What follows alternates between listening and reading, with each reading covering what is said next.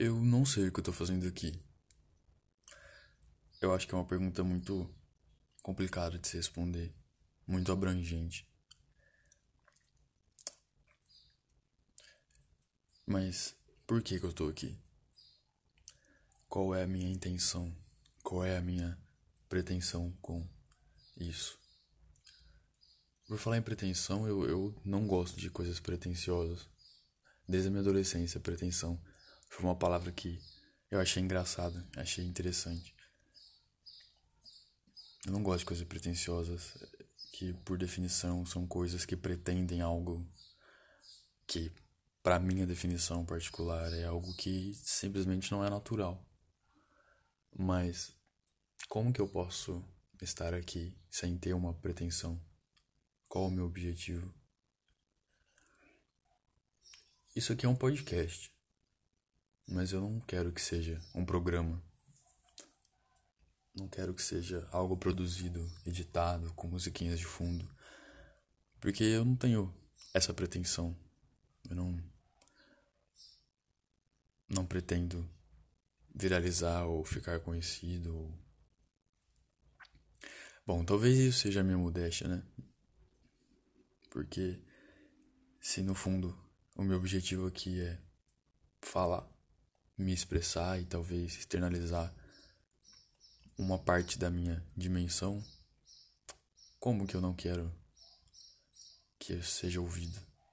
Que as pessoas me encontrem, me ouçam e narcisicamente concordem comigo, que gostem e me digam: Nossa, legal aí que você falou. Tudo isso é muito complicado, porque eu tenho essa vontade de me expressar. É algo que eu definiria como parte formadora da minha personalidade. Sempre tive essa questão comigo. Eu gosto de me expressar. Gosto muito de artes, em geral. Eu sou muito chorão, muito emotivo.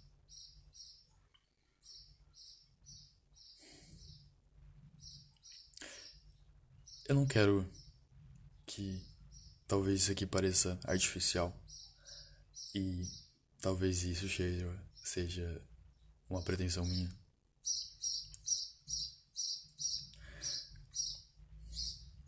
Como que eu posso conversar com uma tela e esperar que isso seja natural, sabe?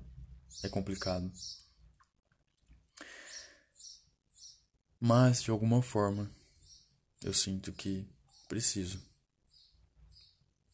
Preciso como uma necessidade, talvez. Porque a verbalização é um ato terapêutico. É um ato que ajuda a desenrolar esse novelo de, de fios que fica dentro da gente e fica fora da gente também. Ou pelo menos como a gente é, percebe a maneira como esse novelo está enrolado. Então é isso. Eu decidi que eu iria me expressar. Falar para um público imaginário sobre coisas que eles não estão interessados em saber.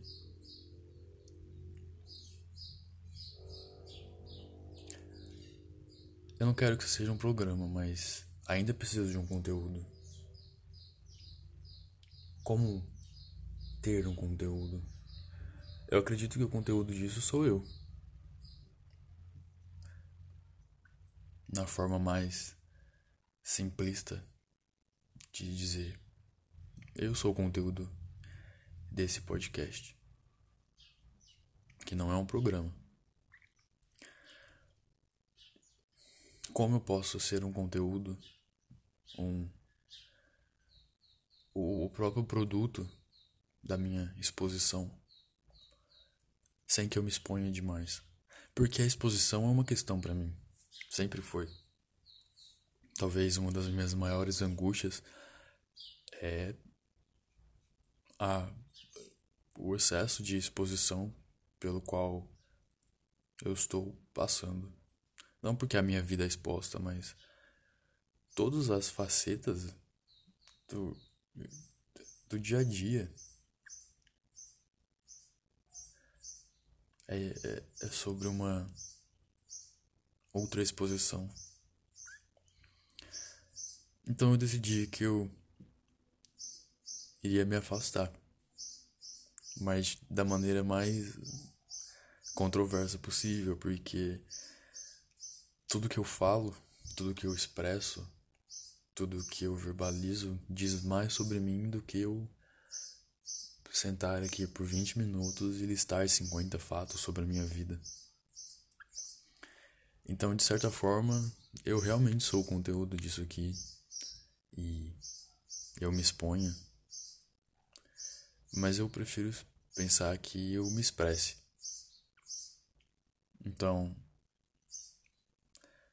provavelmente quem está escutando isso é, primeiro, obrigado por tomar um pouco do seu tempo. E segundo, você provavelmente vai conhecer eu melhor do que se a gente tivesse se encontrado num barzinho, numa festa, num show, num teatro ou no ponto de ônibus. E você não precisa saber meu nome para isso. Então, pode me chamar de lírico. Assim como eu, aquele interlocutor narrativo dos textos das prosas ou não. Eu não, não entendo muito de literatura. Apesar de gostar.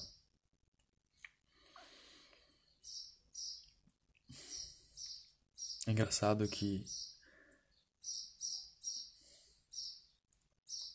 a questão da expressão é diferente de você simplesmente externalizar. Que é algo que também eu tenho uma questão. Porque Hoje. Hoje, né? Porque hoje as pessoas da sociedade moderna. Não, eu não estou escrevendo uma redação. Porque é muito comum as pessoas simplesmente externalizarem opiniões, pontos de vistas, críticas, observações, mas nada disso é realmente uma expressão. Ou é? Seria tudo isso expressões das dimensões particulares e subjetivas de cada um. Mas então por que todas elas sempre se parecem? Por que que de alguma forma todas elas vêm de um mesmo lugar comum?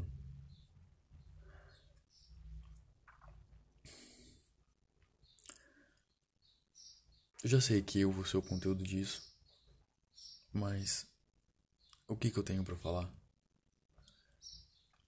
Eu não sou tão jovem assim. Não, na verdade, na verdade eu sou bem jovem. Mas eu já não sou tão jovem. Eu não sei como me classificar. Eu não sei o que eu tenho a dizer porque a sensação da pretensão que circula que espreita tudo isso é muito forte para mim. Quem sou eu? Pelo que eu vivi? O que, que eu posso ter a dizer sobre a vida? Mas ao mesmo tempo eu tenho história. Uma criança de dois anos tem história. Uma de sete, dez, doze. Todas elas têm algo a dizer. Eu não preciso ter 60 anos para dizer o que eu sei da vida. Eu só não tenho a presunção de dizer que eu sei tudo. É engraçado porque isso é uma coisa que eu percebo no meu convívio, né? O quanto as experiências alheias são não desvalorizadas, mas deslegitimadas, talvez. O que a pessoa sente, pensa, interpreta, não vem ao caso ou não é tão relevante quanto o que eu penso.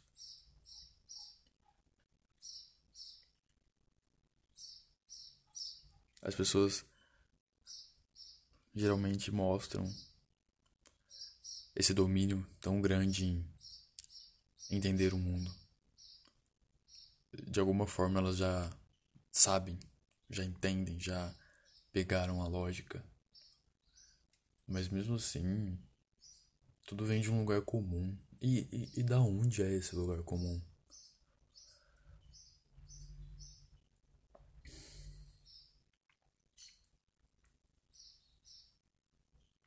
Eu sou bastante reflexivo. Eu poderia me considerar uma pessoa até um pouco uh, deprimida, porque eu me considero um romântico incorrigível. Mas o que é ser um romântico incorrigível para mim? É porque, por mais niilista que eu esteja me tornando a cada dia que passa, no final das contas eu acabo sem, sempre sendo otimista. Sempre acreditando no que eu gosto de chamar de potencial humano. E talvez seja realmente sobre isso que eu queira falar.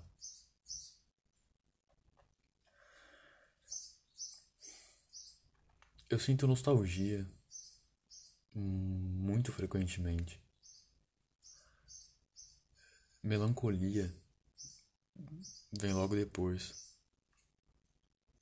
Às vezes eu parado no meio de alguma tarefa ou de alguma atividade, eu sou quase que arrebatado para um outro lugar do espaço-tempo, numa lembrança muito específica, cheia de detalhes que vem junto de cores, aromas, sensações e é como se eu quase sentisse a brisa na pele daquela lembrança e aquela lembrança não é minha. é estranho, parece quase uma alucinação ou uma dissociação. Mas eu sinto isso tão frequentemente. E se eu fosse um pouco mais espiritualizado, eu poderia achar que isso seria um vestígio de uma vida passada ou uma premonição de um futuro. Mas a maneira que eu vejo é um pouco mais lúdica. Eu dou muito valor às sensações e às emoções e as coisas sensoriais que são traduzidas pela nossa cognição e viram valores, informações e significados. E eu dou tanto valor e eu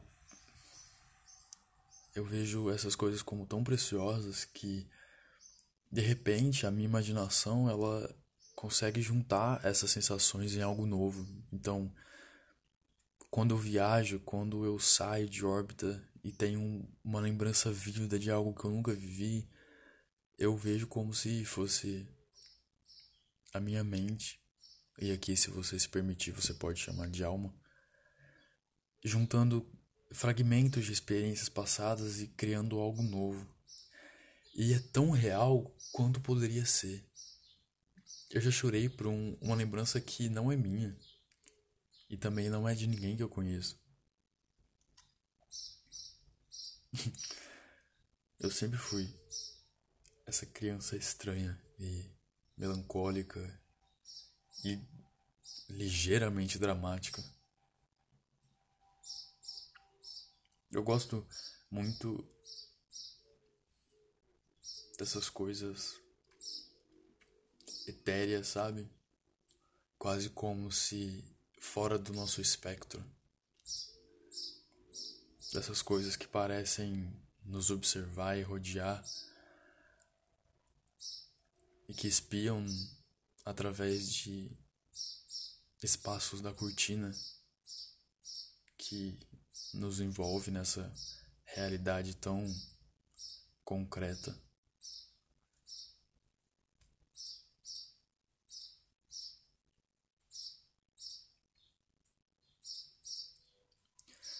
É engraçado porque eu posso falar sobre isso por horas e eu ainda acho que eu não estou conseguindo me expressar. E na verdade é esse o objetivo, né?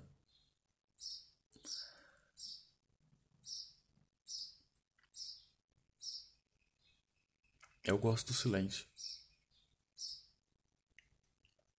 Acho ele importante. Eu tenho uma certa experiência com teatro. E o silêncio não é um vazio. As pessoas falam sobre preencher o silêncio, preencher a escuridão, preencher um momento, mas por que que não entender que o silêncio é que está preenchendo aquele momento? Por que que o silêncio é tão desconfortável? Por que que o silêncio pesa tanto? Que a gente tem que preencher ele com alguma coisa. Se a gente fica tanto tempo se esforçando para preencher o silêncio e no final ele sempre vence porque a gente não consegue preencher o silêncio sempre, a todo momento, 24 horas por dia.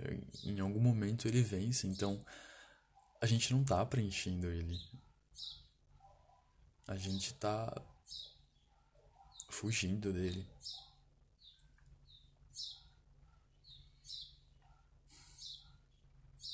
É uma característica muito presente, né? No dia a dia de todo mundo. Essa necessidade produzida, fabricada, que a gente tem de preencher o silêncio e o vazio.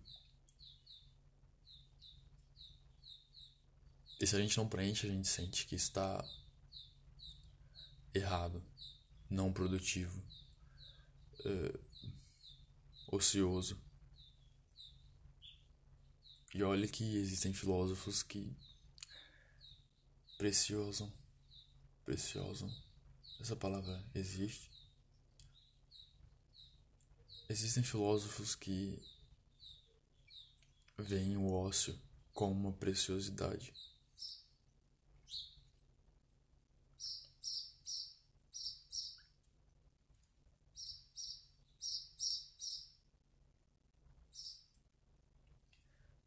Eu poderia ficar em, em silêncio por horas. E na verdade eu fico, porque a maior parte do meu dia eu passo sozinho. E eu gosto. Talvez eu seja mais conectado comigo e com as minhas sensações e percepções do que eu era há um tempo atrás, quando eu não tinha ciência disso.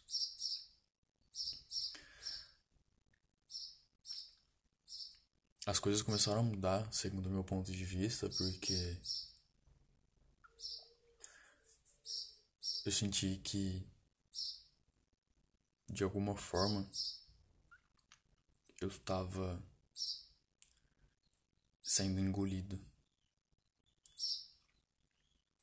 Sendo engolido por tudo ao meu redor.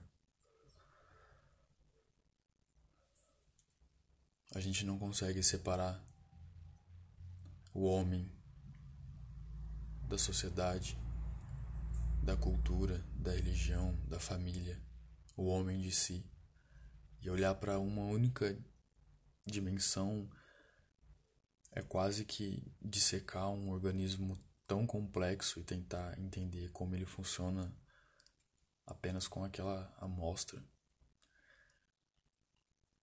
Não dá para ver apenas uma faceta de algo ou alguma coisa e afirmar que se conhece. Então eu, como um ser, um cidadão, um filho, um irmão, um amigo, eu estou inserido em vários contextos. E contexto é uma coisa muito importante para tudo que se queira abordar, falar ou discutir.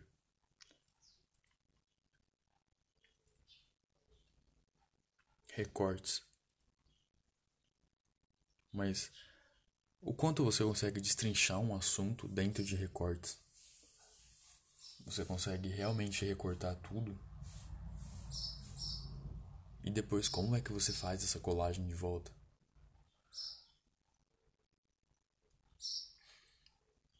Eu não consigo me dissociar disso tudo. E isso tudo estava me oprimindo e me sufocando.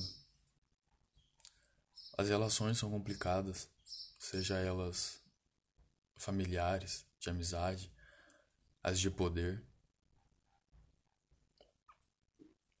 E muitas vezes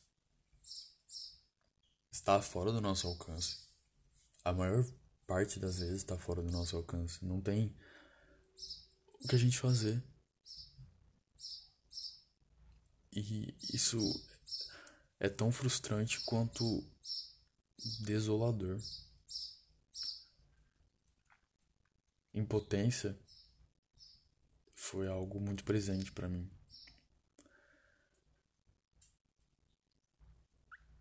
Eu cheguei a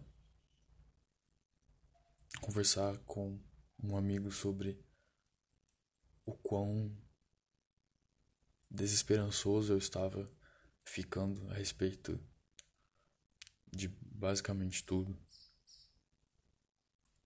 Enquanto eu conversava com ele, eu refletia comigo mesmo. E de alguma forma eu me cobrava porque eu sabia que eu não era essa pessoa. Que normalmente eu não perderia as esperanças. Mas era assim que eu estava me sentindo.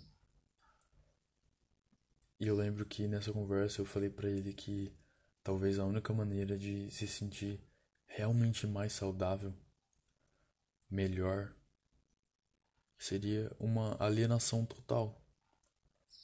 Você se alienar de toda a sua realidade.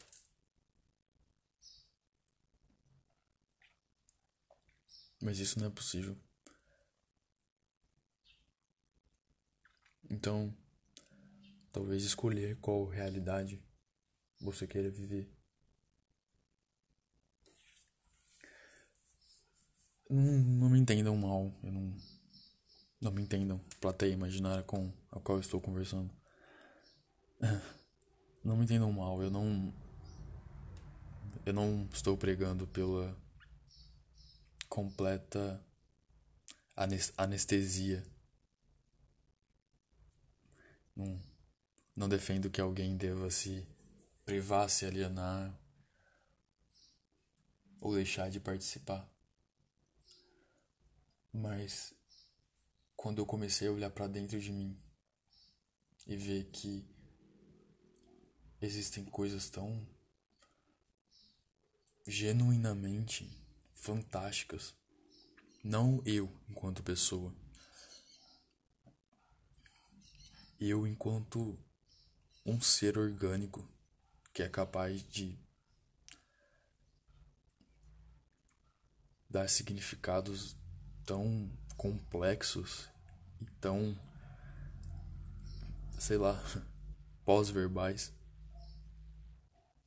a experiências comuns a todos nós mas de maneiras tão diferentes e complexas. Talvez seja isso que eu chame de potencial humano.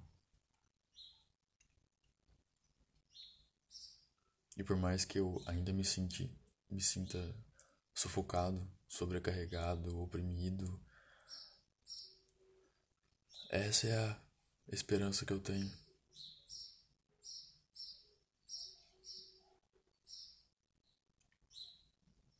De que a existência E o que é que a gente pode se chamar de existência? Ela traz consigo algo que a gente nunca vai ser capaz de, de compreender.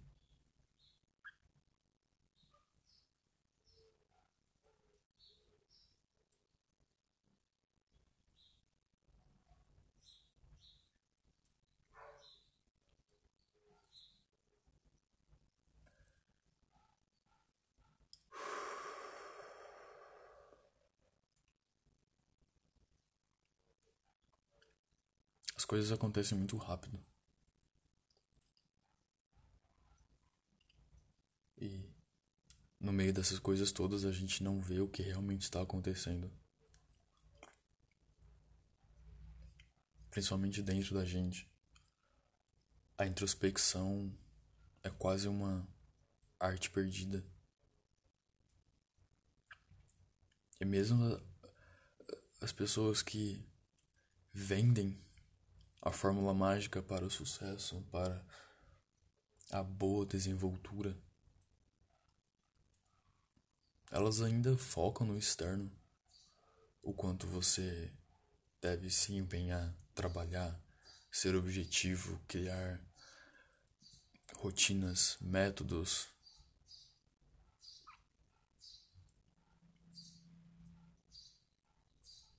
Eu acredito que a meditação deveria ser um conhecimento comum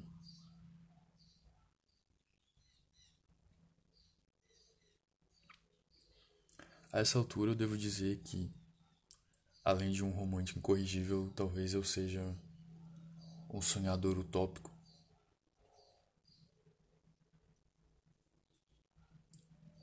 Pensando em como as coisas seriam tão diferentes e, por que não mais fáceis? Se o valor das coisas fossem diferentes. Por que eu devo me esforçar tanto para conseguir algo que é básico? Algo que é meu direito.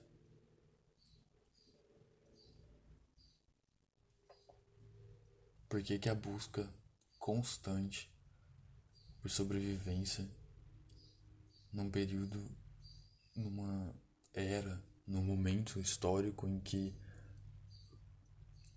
Sobreviver é tão fácil, mas tão restritivo.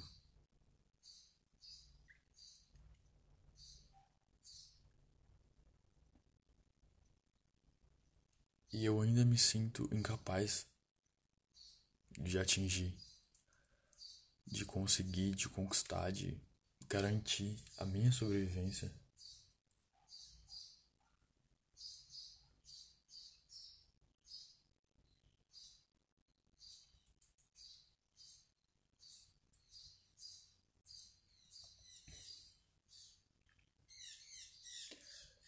eu retomo o meu pensamento sobre não poder alienar um,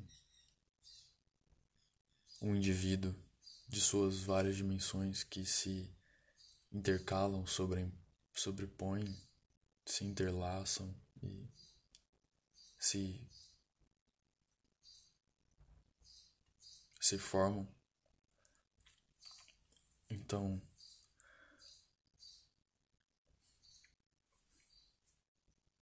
Não consigo me expressar sem ser um pouco político.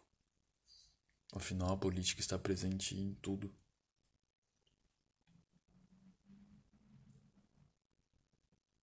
Não tenho a intenção de ser polêmico. Entretanto, não tenho a pretensão, palavra que eu gosto muito, de levantar diálogos e discussões e debate sobre temas que, apesar de serem tão chatos e complexos e desgastantes, são tão simples.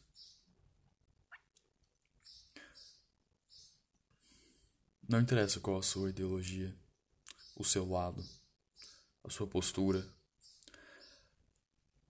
Uma pergunta básica direta e simples. Porque a gente precisa de mais. E nesse momento eu poderia simplesmente desenvolver um contexto muito mais político e falar sobre como o capitalismo move tudo, fetichiza o produto escraviza as pessoas, exploram buscando o acúmulo de riquezas. Mas não é sobre isso. Eu não estou aqui para discutir qual é o melhor modelo de governo. Eu só quero realmente expressar uma pergunta genuína. Por que a gente precisa de mais? Porque alguém que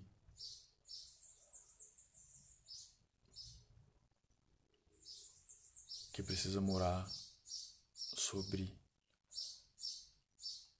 um punhado de tábuas de madeira erguida sobre a terra batida,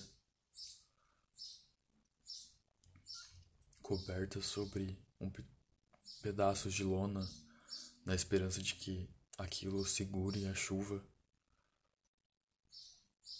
Por que que essa pessoa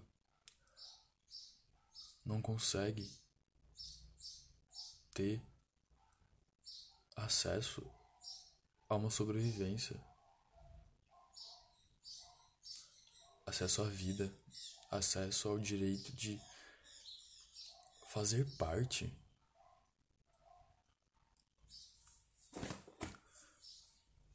Será que a gente já passou tanto do ponto de pensar que o valor realmente é irrevogável? Existem pessoas passando fome. E toneladas de comida são jogadas fora. Existem pessoas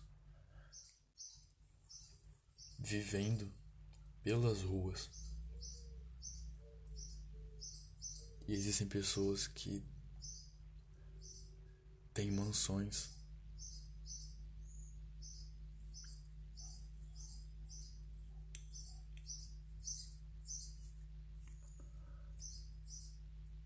Eu tô cansado desse argumento de ah, mas ele trabalhou para isso, ele conquistou.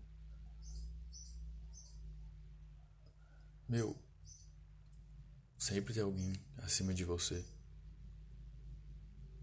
Aquela pessoa trabalhou mais, conquistou mais, acumulou mais dinheiro. E ela vai fazer o que com isso?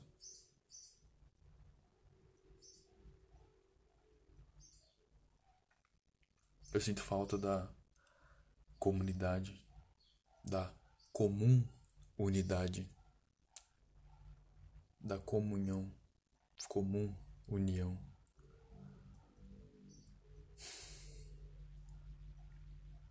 É entristecedor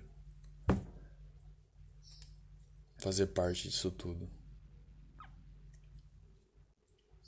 e ter que recorrer a introspecções divagatórias e febris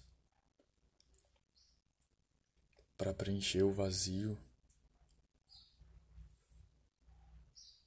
ou o silêncio que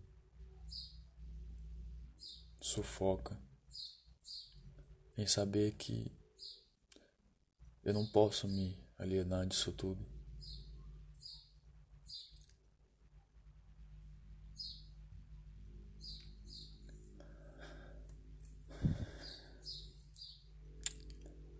Sei lá, sabe?